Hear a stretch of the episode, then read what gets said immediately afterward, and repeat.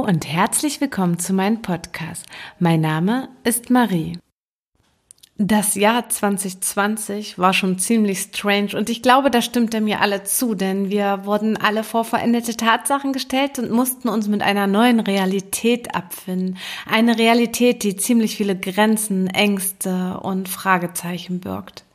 Und aufgrund dessen ist auch dieser Text entstanden, der Richtung Verbundenheit inspirieren soll. Viel Spaß beim Anhören.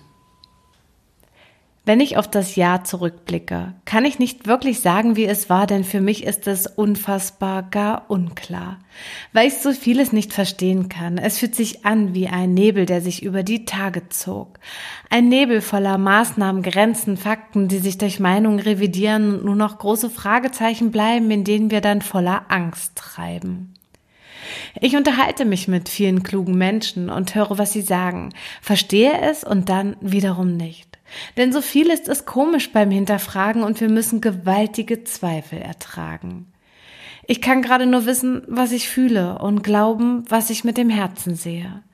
Ich spüre, wie die Pandemie Menschen trennt und gegenseitige Akzeptanz hemmt. Ich habe selbst bittere Verluste erfahren müssen und sie waren an vielen Tagen kaum zu ertragen. Doch wem kann ich dafür eigentlich die Schuld geben? Niemand, zumindest nicht, ohne mir jegliche Eigenverantwortung zu nehmen. Misstrauen und Angst hat aktuell die Macht und hat sich in unserer Gesellschaft wie ein Riesenfeuer entfacht. Ich schaue mir beide Seiten an und alles klingt irgendwie plausibel. Immer noch. Ich suche Antworten und las letztens sogar in der Bibel und das nicht, weil ich kirchlich bin, aber Hinweise suche und wir ja alle an irgendetwas glauben.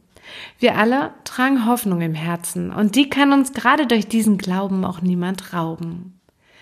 Was passiert gerade in dieser Welt? Es fühlt sich an, als ob alles mit einer großen Packung Unmacht an einer Wand zerschellt.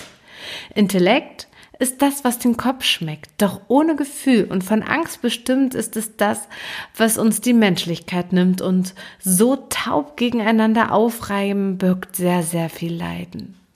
Ich hoffe so sehr, dass wir uns wieder mehr Wohlwollen unterstellen und miteinander füreinander leben, denn glücklich sein kann doch eh niemand für sich allein. Drum lasst uns wieder aufeinander zugehen und uns mit Respekt begegnen. Wir könnten so viel Leiden vermeiden, wenn der Profit nicht mehr siegt, wenn das Ego sich auch ab und zu mal hinten anstellt und so die Arroganz verprellt. Könnten wir endlich mehr Liebe statt Angst erfahren, würden wir alle mehr Frieden im Herzen tragen.